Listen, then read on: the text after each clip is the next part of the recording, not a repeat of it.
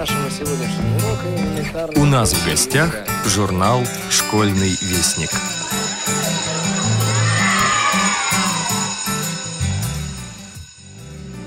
Одари меня, июль, прохладой, Надоела вечная жара. Только затяжных дождей не надо, Подойдет июльская гроза. Пусть грохочет гром над головою, Молнии сверкают ярче, пусть. Приходи скорей, окно открою, Я грозы нисколько не боюсь. Пусть ворвутся запахи июля, Ароматы леса и цветов, А в ответ восторгом одарю я И любовью, что поймешь без слов. Босиком протопаю по лужам, Сразу же насквозь промокну, Пусть Приходи же, ливень, ты мне нужен. Я зову тебя, и я дождусь. Да, ливней мы в этом году в Москве в июле дождались. Они идут почти каждую ночь. Но хорошо, что днем дожди не очень досаждают нам, и работать в этом году в июле комфортно. Здравствуйте, уважаемые радиослушатели. У микрофона Юрий Кочетков. Прослушайте, пожалуйста, обзор седьмого номера журнала «Школьный вестник». Бралевский номер журнала открывается статьей «Принцип обратной инклюзии. Опыт работы Российской государственной специализированной академии искусств. Это вторая часть большой статьи Ильи Бруштейна. Елена Михайловна Кухаренко сама была студенткой РГСАИ. Она закончила академию в 2014 году и сейчас работает в родном вузе ассистентом-стажером. Широкой общественности – Незрячая пианистка стала известна в 2015 году, когда на нескольких российских телеканалах был показан полнометражный документальный фильм режиссера Виктории Казариной «Игра вслепую». Елена Кухаренко была главной героиней этой ленты. В съемках принимал участие еще один студент Академии, сокурсник Елены Роман Чистяков. Прочитав эту статью, вы узнаете о судьбе и о сегодняшней деятельности Елены Кухаренко и ее мужа Романа Чистякова. Поэтическая волна на этот раз порадует своих поклонников стихами казанской поэтессы Марины Платоновой и узнаете о творчестве Эдуарда Багрицкого. Поэт Эдуард Багрицкий родился в Одессе 3 ноября 1895 года. При рождении у него была другая фамилия. Его отец Годель Дзюба владел небольшим галантерейным магазином. Мать вела домашнее хозяйство. Это она, большая любительница душещипательных польских романов, назвала своего сына Эдуардом. Любящие родители мечтали о безбедном будущем сына и отдали его в реальное училище, а он терпеть не мог математику, испытывал глубокое отвращение к медицине и категорически не соглашался с планами родителей, типичных представителей еврейской мелкой буржуазии, как Багрицкий будет позже писать в автобиографиях советского периода. Их мечтой было сделать из меня инженера, в худшем случае доктора или юриста – Единственные предметы, по которым он успевал в реальном училище, это история, русский язык, литература. После училища он окончил курсы землемеров и благополучно забыл все, чему его там учили. Он хотел быть художником. Потом страстно увлекся поэзии. По воспоминаниям одноклассников, большая часть рукописного журнала в училище была заполнена его стихами, рисунками и карикатурами. В 1914 году в одесском альманахе «Аккорды» он впервые увидел свои стихи напечатанными. Подписаны они были псевдонимами Дези и Э. Д. Точка. Летом 1914 года на вечере молодых поэтов он впервые выступает под псевдонимом Багрицкий. По легенде, два друга поэта Натан Шор и Эдуард Дзюбин разыграли два цвета – фиолетовый и багряный, которые и стали их литературными псевдонимами. Уважаемые читатели школьного вестника. Обратите, пожалуйста, внимание на рассказ Нины Дашевской «Второй».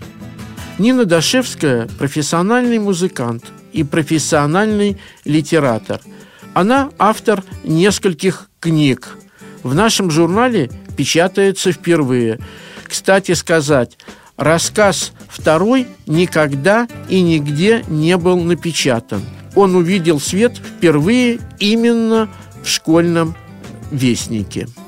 Нина Дашевская в настоящее время работает скрипачом в оркестре детского музыкального театра «САЦ». Я думаю, что эта первая ее публикация не будет последней. Редакция планирует в ближайшее время опубликовать также одну из новых повестей этого молодого, но очень интересного, на наш взгляд, автора найдете вы в этом номере и продолжение статьи Елены Федоровой в гости к Дарвину «Грызущий мир» или «Большая грызущая семья». Чтобы лично познакомиться со всеми представителями многочисленного отряда грызунов, надо совершить кругосветное путешествие.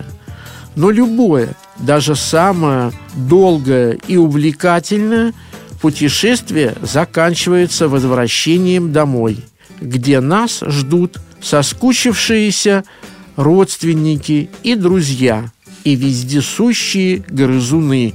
Мыши и крысы издревле живут рядом с людьми и научились с ними сосуществовать. Обычная домовая мышь ведет себя скромно, шуршит себе по углам и прячется в норку, как только услышит шум. Ничего ужасного, что могло бы испугать взрослого человека, не делает. Размера она небольшого, максимум, причем вместе с длиной хвоста 14 сантиметров. Шкура серенькая, мягкая, ни ядовитых клыков, ни громадных когтей, чего ее бояться? И все же большинство людей почему-то нервничают, увидев мышь. Правда, ведут себя по-разному. Мужчины смотрят на нее с брезгливостью и норовят посильнее топнуть ногой. Женщины в панике готовы забраться на стул – и кричать на всю округу. Откуда такой страх перед маленькой мышкой?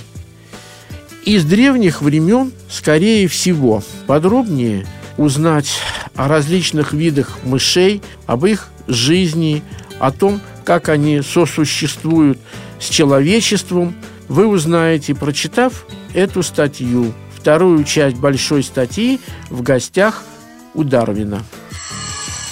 Уважаемые читатели, все наши постоянные рубрики на местах.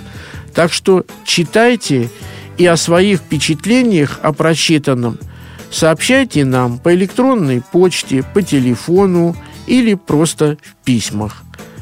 На сегодня все. До свидания. До новых встреч в эфире. С вами был главный редактор журнала «Школьный вестник» Юрий Кочетков. Второй. Иду на специальность. Ослепительное солнце. Светит через закрытые веки, через кожу, через одежду. Даже ногами чувствуется через кеды. Идешь по солнечному тротуару. Я иду медленнее, чем обычно. Солнце говорит «Плюнь, про, не ходи. Какие этюды, какой бах, смотри, как тепло». Кончики пальцев чувствуют солнечный свет. Я дергаю себя за ухо, за другое, за нос. Очнись, Прошка, ты не на пляже. Вспомни, как ты хотел.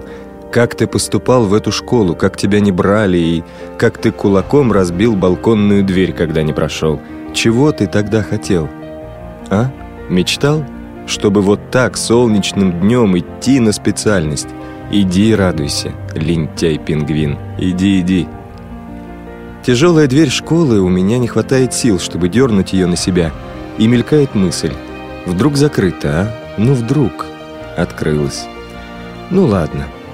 Иди, не убьют же тебя там, зато потом будешь с чувством выполненного долга пить чай в буфете, и, может быть, придет Густав. Даже наверняка придет. Почему бы ему не прийти? На уроке я играю Баха. От солнца мой Бах растекается в лужу.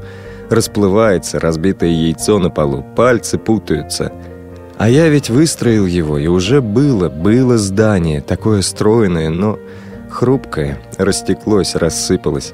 Эх, Прохор, бездарность ты, нечего и воображать. В голове тоже лужа вместо мозга, и я слышу издалека, будто сквозь вату. Ноты выучить может даже обезьяна. Где музыка? Где, я спрашиваю? Бросил фразу «локоть». Куда ты тянешь кота за хвост? Ну, Теперь полетел. Где ритм? Ключ стучит по столу. Раз, два, раз, два.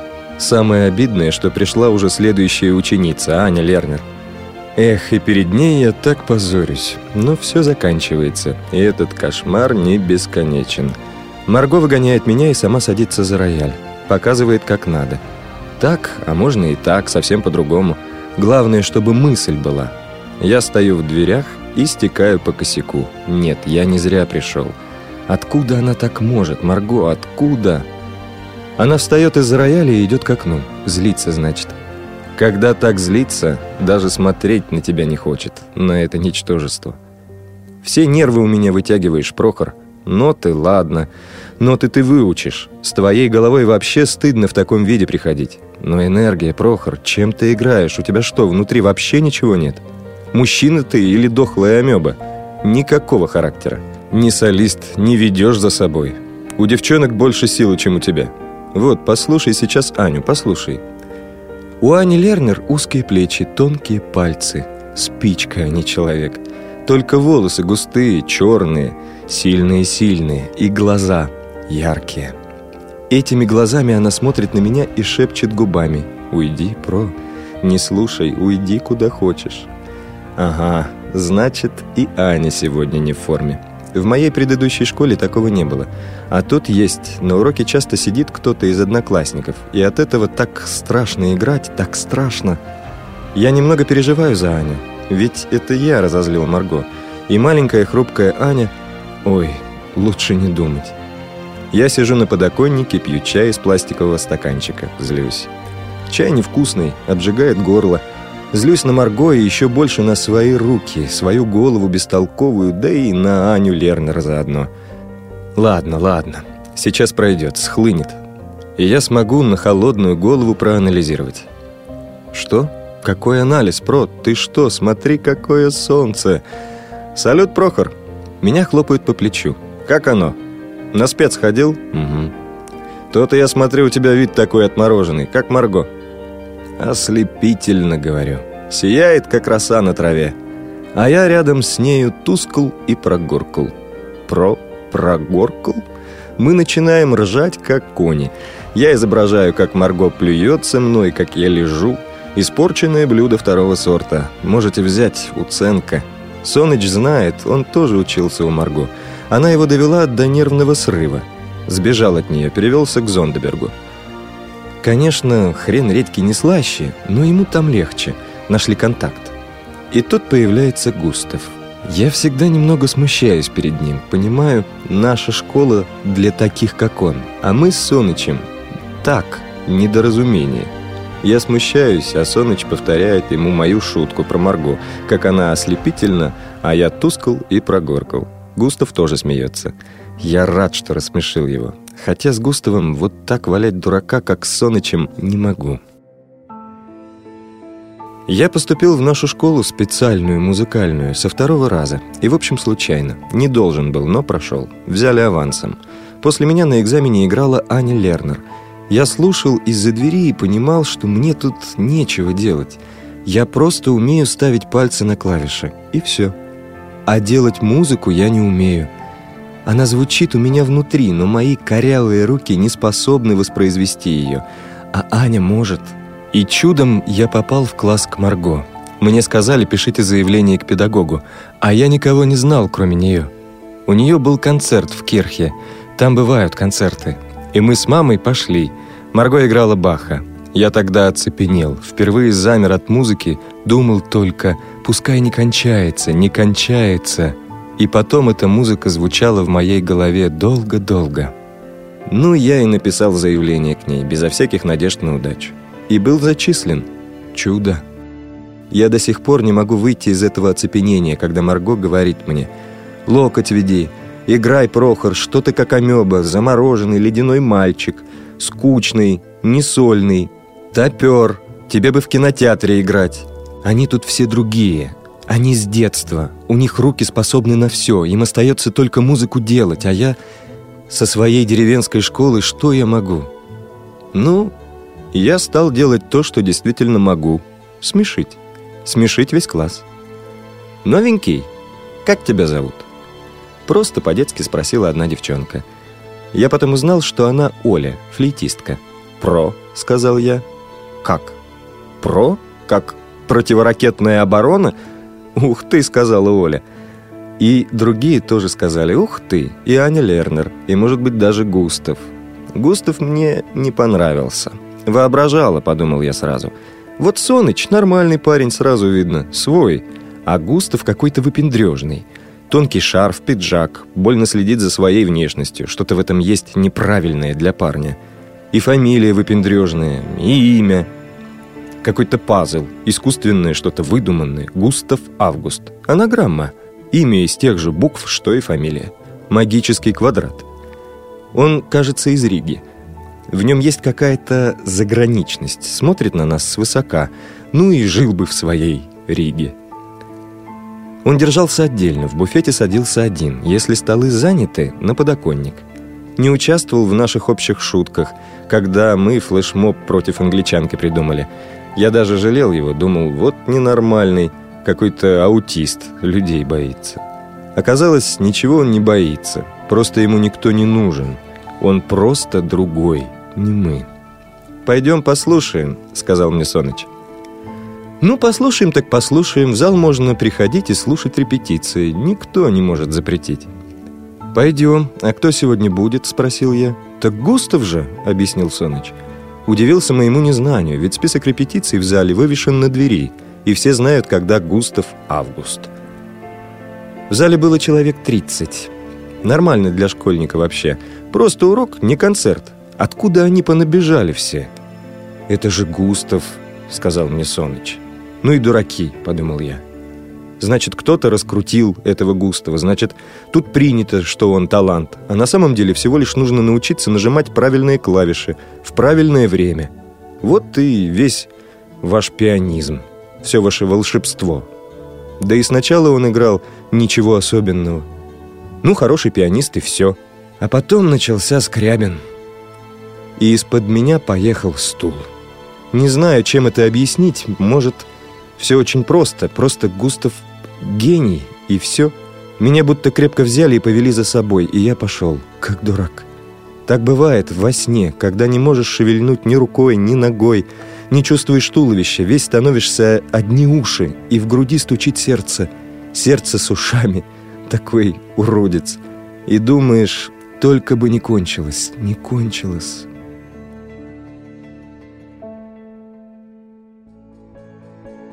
Один раз Густав спросил меня, что было на математике.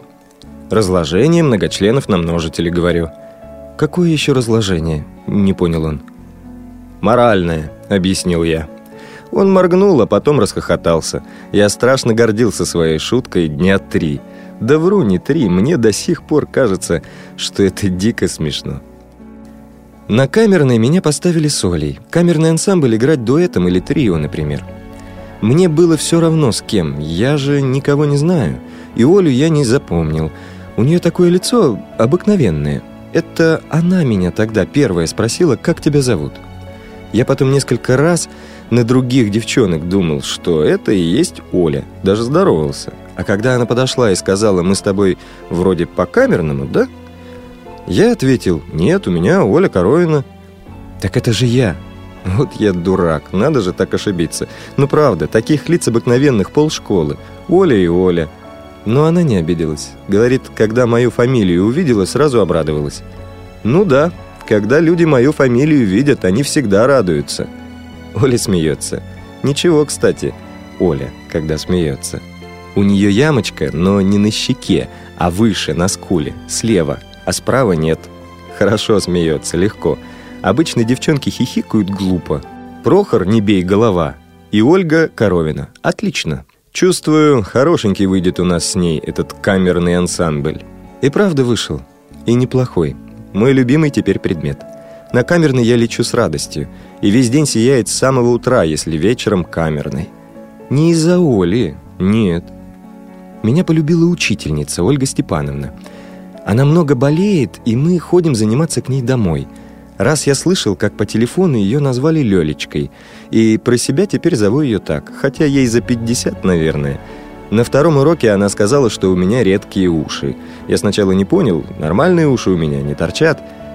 Но она про другое говорила, что пианисту обычно трудно сдержать в себе солиста – с ними бывает трудно играть, а я умею слушать другого. Я тонкий. Я, такое слово, деликатный. Я такого даже не знал. Прохор, ваша природная деликатность иногда даже несколько вам мешает. Да, Лёлечка с нами на «вы». Маленькая, хрупкая, со спины девчонка с почему-то седыми волосами. И вот она первая сказала мне, что я могу – Стою, что у меня есть то, чего у других нет, что Оле со мной повезло. И из Оли моей она тащит, тащит. Оля средняя флейтистка, я сразу понял. Не смелая, просто такая лирическая девочка. В маленький оркестр куда-нибудь сядет и будет тихонько играть. На вторую флейту. И мне жалко Олю. Я чувствую, она как я. Внутри у нее все есть, океан внутри много. Не позволяют то ли руки, то ли дыхания не хватает. Флейта – трудный инструмент. Очень много воздуха впустую уходит. То есть не впустую, а мимо флейты. Так нужно дуть, чтобы воздух рассекался и внутрь инструмента попадало совсем немного. Так и есть. Дуешь, дуешь в эту флейту, а на выходе пятая часть того, что вложил. Оля привыкла, чтобы ей на экзамене говорили «какая хорошая девочка, умная, молодец». Четыре. Мне с ней, правда, было очень хорошо играть, уютно. И Лёлечка со временем нас стала из этого уюта вытаскивать. Если вы собираетесь так в переходе играть, то, пожалуйста, парковая игра. Но если в зале... Хорошо, мои дорогие, сидеть дома в теплом одеяле. Давайте, делайте что-нибудь. Вам же есть что сказать. Так говорите, чтобы слушателя пробить в самую середину, понимаете? Слушатель, он любит в скорлупе своей сидеть, и чтобы ему красивое кино показывали. Но если вы его пробьете, ребятки, он ваш навсегда. Вы Моцарта играете, зайцы мои. Это же концентрат всего, что в мире есть. В мире не только теплые тапки. Чего вы играете, а? То есть она говорила мне то же, что и Марго, но как-то иначе. Как-то не «эх ты, амеба», а «давай, давай, сможешь». Потом мы шли с Олей к метро, и она мне рассказывала, что вот я, со мной понятно. Из маленькой музыкальной школы в райцентре я талантливый, добился, поступил с нуля. А у нее все было. Мама скрипачка, Оля училась трех лет. На скрипке не вышло. Потом врачи велели слабенькие и легкие развивать. Вот и флейта. Это спецмуз-школа с первого класса. Лучший учитель. И что? И ничего. Плывет по течению и понимает, понимает, что никакого большого музыканта из нее не выйдет. Не говори ерунды. Ты хороший музыкант, ну, не орешь в лоб. Но с тобой играть мне нравится. И тонко, и содержательно. Я хвалю ее и даже, может, немного привираю.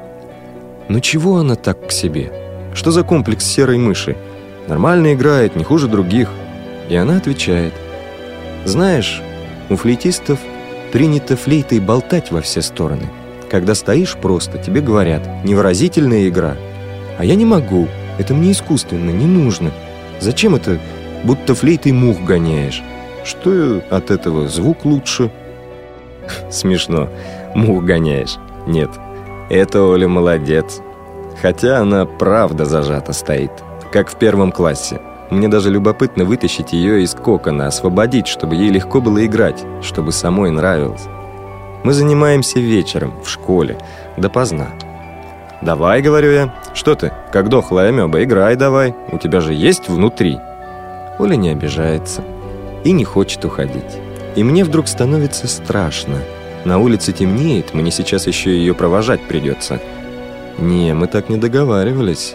И сейчас тоже вдвоем в классе. Может, она думает про меня что лишнее? Я хватаюсь за телефон, стараюсь выдумать себе срочное дело.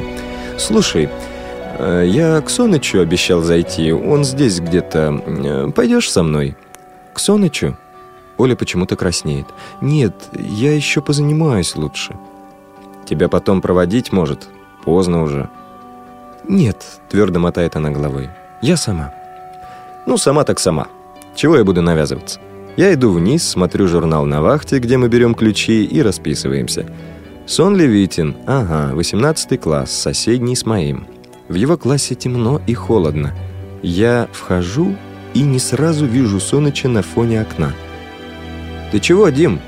Можно свет включить?» «А, это ты?» «Не, у меня глаза болят. Не надо». Я иду к нему и чуть не наступаю на ноты. Валяются на полу. Соныч раскидал. Вот псих.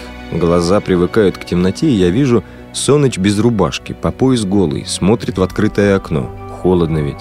«Ты чего голый? Соныч?» «Ничего. Так. Жаркая битва с Шопеном». «Вижу. Я смотрю на раскиданные ноты. Передрались?» «Ну так», — встряхивает головой он. «Я впервые вижу, какие у него мышцы. Это тебе не я, Прохор, дохлый пианистик-очкарик. У Соныча все на месте. Дима Сон Левитин – мой друг корейско-еврейского происхождения. У него странный, страшно красивый разрез глаз. Черные азиатские волосы и, как оказалось, широкие плечи и крепкий пресс. «Ты качаешься?» – спрашиваю его. «Прям модель из журнала, никогда бы не подумал». «Ну так», – отвечает опять Соныч. Он молчит, потом закрывает окно и говорит. «Слушай, Про, вот Оля, Оля, у вас... Э, да? Чего у нас? У нас камерный ансамбль, а ты что подумал? Нет, ты мне скажи, скажи как есть. Роман, если ты по-настоящему, тогда ладно, если реально роман, а если так, он вдруг хватает меня за рубашку и смотрит своими странными глазами, близко-близко. Если ты ее обидишь, смотри, про, смотри. Только тут до меня доходит, вот я дурак. Но я и подумать не мог, ладно бы Аня Лернер. Она хотя бы красивая, а тут-то что, обычная Оля. С пятого класса, говорит Соныч. Таких сейчас не бывает. Ты посмотри, она будто из позапрошлого века. Так сейчас и смотреть никто не умеет, такие глаза. Соныч надевает футболку и становится похож на самого себя. Мне уже не так страшно. «Дим, Дим, я же не знал, у нас... У нас ничего нет, совсем...» Близко даже. Ты... Ты чего сам не подойдешь к ней? Боюсь, просто отвечает Соныч. Обычный Димка Сон Левитин. Соныч, мой друг. Хочешь, спрошу про тебя?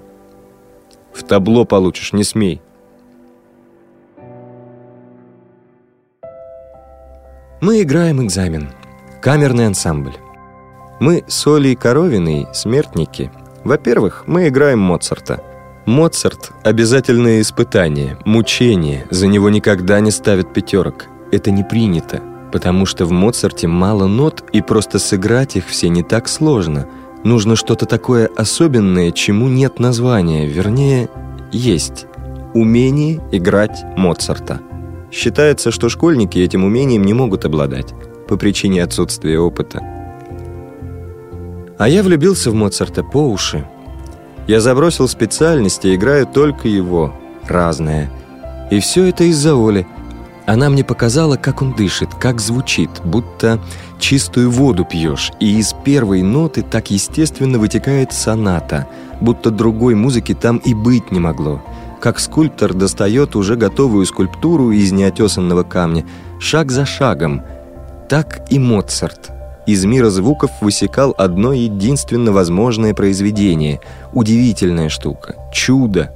Музыка натянута от начала до конца, как леска – нигде не провисает, нигде не рвется. Моцарт прожил всего 37. Когда он успел столько? Да, мы играем Моцарта, поэтому считаемся смертниками. Вторая причина – это порядок. Не повезло. Перед нами играют виолончельную сонату Бетховена Рома Семенов и Густав Август. Ромка тоже знаменитость на виолончельной кафедре – Жаль, я не мог их послушать. Перед своим выступлением не слушают никого, чтобы не сбить настрой. Не помню, как мы играли. Страшно волновался за Олю, не за себя. Я-то сыграю. Но она начала так здорово, таким звуком необыкновенным. И чудо повела меня за собой, будто она сильнее. Я просто был рядом каждую секунду, и все. Подумал только, что всегда хочу с ней играть. Она меня чувствует, и я ее.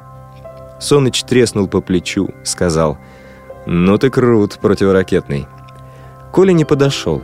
Она вдруг расплакалась. Я мигал, мигал Сонычу. «Подойди, дурак, подойди сейчас, утешь девушку». Нет, этот ненормальный стоит столбом. Пришлось мне... «Ты чего? Чего ты, Оля? Хорошо же играла». «Правда? Правда хорошо?» Она вдруг села на пол. «Ты чего?» Ноги не держит. Она засмеялась. «Вообще сил нет». Тут уж Дима Сон Левитин догадался дать ей руку. Я тихонько утопал на лестницу, пусть сами. Странно остаться одному, одному с Моцартом в голове. Я облокотился на перила и смотрю вниз, как лестница заворачивается улиткой. Красиво. В бесконечность. «Поздравляю!» Услышал знакомый царственный голос и вздрогнул. «Марго, слышала?» «В ансамбле ты удивительно раскрываешься, Прохор. Буду с тебя теперь требовать большего. Можешь, умеешь. Держись, мало не покажется». И она рассмеялась своим королевским смехом, и я впервые тоже смог улыбнуться при ней. Объявляли результаты. У Сон Левитина трояк, страшно даже. Оля одной рукой в меня вцепилась, другой в Соныча. Ждем своих фамилий. Семенов Август, отлично с минусом. Коровина «Не бей голова», отлично с минусом. «Чего это Густаву минус?» – спрашиваю я. «Про нас я пока не понял. Это невозможно, чтобы так». Соныч сияет, забыл про свой трояк, а у Оли блестят глаза, и она трескает меня по лбу. «Все из-за тебя, из-за тебя не бей, голова ушастая. Первая пятерка за всю жизнь, первая. И у меня первая. И за что? За Моцарта!» Нас все поздравляют, а наша Лёлечка полезла обниматься и даже расцеловала меня в обе щеки. Внезапно у меня схватывает живот. Сильно бегу в туалет и долго не могу выйти. Даже немного реву, пока никто не видит. Я смог, смог. Мы с Олькой сыграли по-настоящему, по-настоящему. Вдруг я слышу голос Густава. Он говорит с кем-то по телефону, тоже мне. Лучше туалета места не нашлось. Встал к окну и говорит. «Он же не знает, что я здесь, и мне теперь не выйти». «Да, с минусом. Виноват, конечно, сам, я знаю. Понесло меня, понимаешь, и Ромку завалил. С виолончелью так нельзя, я понял уже. Понесло само, я не специальный, разошлись даже. Не, чуть-чуть, почти незаметно, но неприятно. Главное, Ромке пришлось давить, я, кретин, не дал ему позвучать. Да, я знаю, что со мной хреново играть, мне Ромка уже высказал. Одеяло на себя тянешь, говорит. Поссорились даже. Хотя, знаешь, у нас в классе только один парень нормально ансамбль играл, ага. Остальные так. Главное, девочка там такая, средняя, флейтистка. Вообще не фонтан, нечего слушать. Так бы и дал ему сейчас в лоб. За Олю. Больно воображает. Прямо вот сейчас выйду и скажу – да я сначала не слушал толком. Переживал за нашего Бетховена. Ложанулись мы неприятно. Ну и потом после Ромки такая совсем бледная девочка. Но знаешь, я понял, как важно уметь вторым быть. Впервые услышал. А то у нас все на себя играют. А тут вторым. Бережно-бережно. Девочка прям расцвела, знаешь. Я бы даже его попросил со мной концерт Рахманинова сыграть. Этот сможет, точно. Умеет вторым. Никто так не умеет. Прохор, да. Смешной такой. Не бей голова. Чего? Да фамилия такая, представь. Смешной. Сам-то, можно подумать, не смешной. А все ж таки за Олю он у меня получит в табло. Какой бы он ни был Густав. Я просидел в туалете до темноты. Меня искали, звонили. Не отвечал. А потом тихо вышел из школы, вокруг никого. У перегоревшего фонаря стало видно, какое небо звездное. Я включил у себя в голове концерт Рахманинова погромче и пошел домой. Автор текста Нина Дашевская. Читал Дмитрий Гурьянов. Тема нашего сегодняшнего урока – элементарные функции играть. Откройте учебники.